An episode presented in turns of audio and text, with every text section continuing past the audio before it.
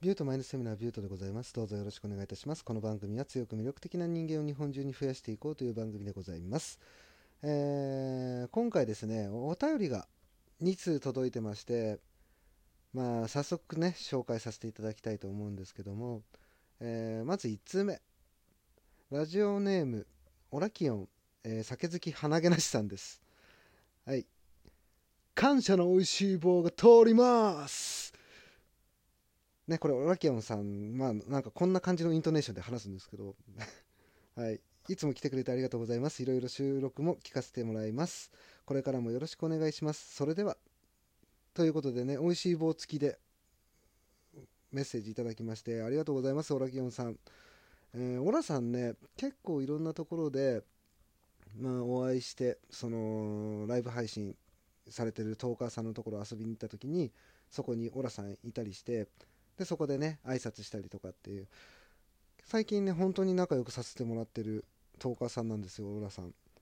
やー、本当嬉しいですね。ありがとうございます。ねえ。オラさんもなかなかね、過激な人生を送ってますよね。うーん、なんかね、トークを結構聞かせてもらってるんですけど、あのーなんつったらいいのかな、ホームレスになったことあるんですよね。オラさんすごいなと思って。まあ、そういうところに、ね、なんか、まあ、惹かれるというか、なんかすごい強い人なんだな、この人はって、僕はね、思います。うん、かっこいいですよね。もうなんか、ね、それこそ自信満々な方なので、うん、ものすごく尊敬しております。はい。本当にありがとうございました、オラさん。続きまして、え2通目でございますね。2通目。ラジオネーム、しょうちゃんさん。えーこれはおそらく、この間のあの、うしんちゅうさんとのライブ配信を聞かれた時の感想ですかね。はい。えービュートさんおはようございます。当たり前のことだと思うんですけど、ご飯を残さず食べるようにしています。周りの友達に食べ物を残すことが意外といるんですよね。食事制限をしたことがないので、僕って相当恵まれているんやなって、今回の配信を聞いて思いました。ではでは、美味しい棒をね、いただきまして。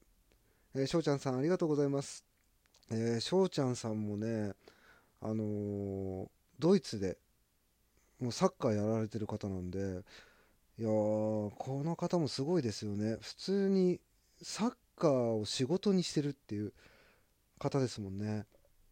うん、いや、すごくかっこいいですよね。こう自分のやりたいことを貫いていられるって、ね、これほどかっこいいことってないですよね。うん、で、毎回毎回ね、ちょうどね、僕が仕事終わって電車乗る頃に、翔ちゃんさんが起きてライブ配信とかやってらっしゃるんですけど、もうね、その時もね、温かく迎え入れてくれて、あビュートさん、こんばんはとか言って、迎え入れてくれるんで、うん、なんかそうやってね、あの挨拶できる相手がいるっていいなと、改めてね、思わせてもらっている次第なんですけども、うん、そして翔ちゃんさんもね、あのそのライブトークの時に、ライブ配信の時にですね、そのそこに来た他のリスナーさんとかいるじゃないですか。そういう人たちがね、お互いに挨拶をし合っているっていうところがすごくいいよねっていうことをおっしゃってて、ああ、この人はやっぱ心が綺麗な人なんだなと僕はね、思いました。うん。ねえ、翔ちゃんいつもありがとうございます。ね、えー僕も大好きなトーカーさんですので、ね、皆さんぜひね、オラキオンさんと翔ちゃんさんのこのトークを聞きに行ってみてください。ね、すごく魅力的な方なんで、2人とも。ね、ぜひとも行ってみてください。はい。で、こうやってね、やっぱメッセージいただけるのすごくありがたいですね。うん、ついこの間のライブ配信の時に、僕は激おこだったんですけど、そのね、メッセージ、うん、まあね、またね、あのーその時に僕が怒ってた原因っていうのが、その、まあ皆さんねやっぱトーカーさんとかってすごい一生懸命やられてるじゃないですかトークの配信。で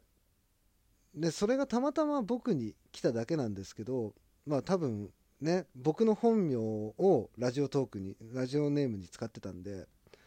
なので多分僕の知り合いだとは思うんですけどまあそいつがですねこのねまあ僕をディスるような感じのことを言ってきたと。ね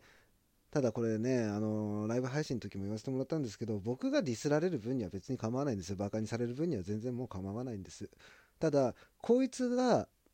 例えばね、僕のライブ配信とかに来て、ね、まあ僕のライブ配信を荒らし始めて、で、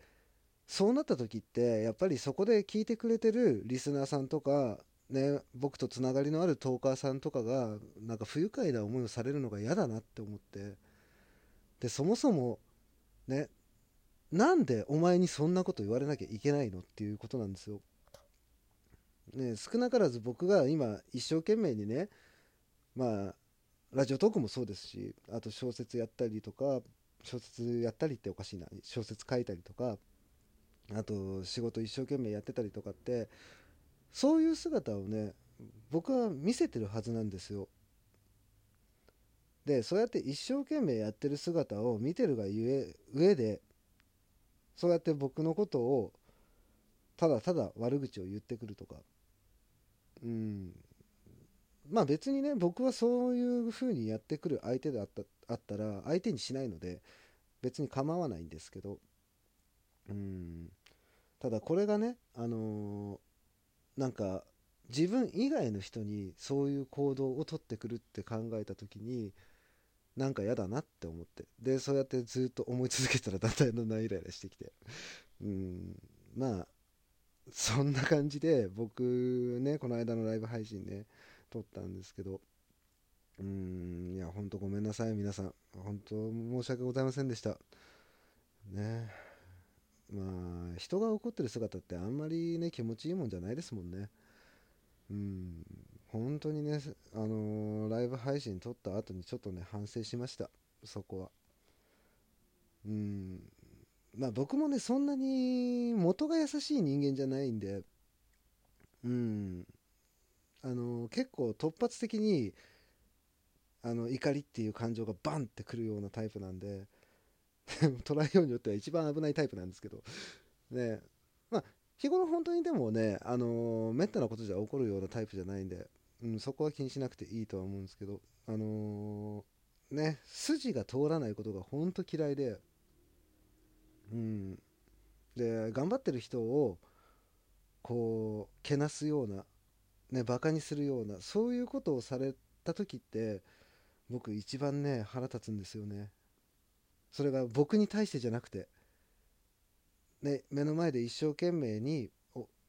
ね、頑張ってる人をなんでそういうふうに悪口言うんだお前と。この人が一生懸命頑張ってるのって応援したくなるじゃないですか人間って、ね、一生懸命頑張ってる人を応援したくなるじゃないですか。バカにする意味が分かんないんですよね。でどれだけ拙くてもどれだけ伝え方が下手でもその本人が一生懸命やってることなんでそれをバカにするっていう行為はいかがなものなのかなって思うんですよ。仮にその人が成功しようが失敗しようがお前の人生に1ミリも関係ないんだよっていう。僕はそういうふうに思ってるんですよね。だから人をそうやって貶めたりとかバカにしたりとかっていう人たちの気持ちっていうのは基本的には僕は分からないんですよね。うん。まあねこんなこと言ってもしょうがないんですけど。ねまあおかげでそこから皮切りにねちょっと仕事がうまくいってなかったりとかね。まあいろいろあるんですよ、うん、悪い時にはねやっぱ悪いことが重なるというか。うん。まあでもねまあそんな時もあるっていう感じですね。はい。えー、でもそういう時にだからこそやっぱりね、あのー、皆さんのライブ配信とか、ね、今日みたいにオラキオンさんと、あのー、翔ちゃんさんみたいにこうねお便りくれたりとかこういうことがねすごく嬉しかったりするしそのライブ配信行っても気軽にねもうみんながねビューニーとかビュートさんとかね話しかけてくれるのってすごく嬉しいしいやライブとうんライブトークじゃねえラ ラジオトークのこのリスナーの皆さんとかトーカーの皆さんってすごく温かいんだなっていうのをね再認識いたしました。はい。いや本当にありがとうございます。いつもね僕と接してくれて本当にありがとうございます。まあ、ということでね今回はこの辺で終わりにしたいと思います。えーラジオトークのクリップいいねネギそしてツイッターのフォローあとね番組のご意見ご感想などよろしくお願いいたします。それではまたビュートでした。バイバイ。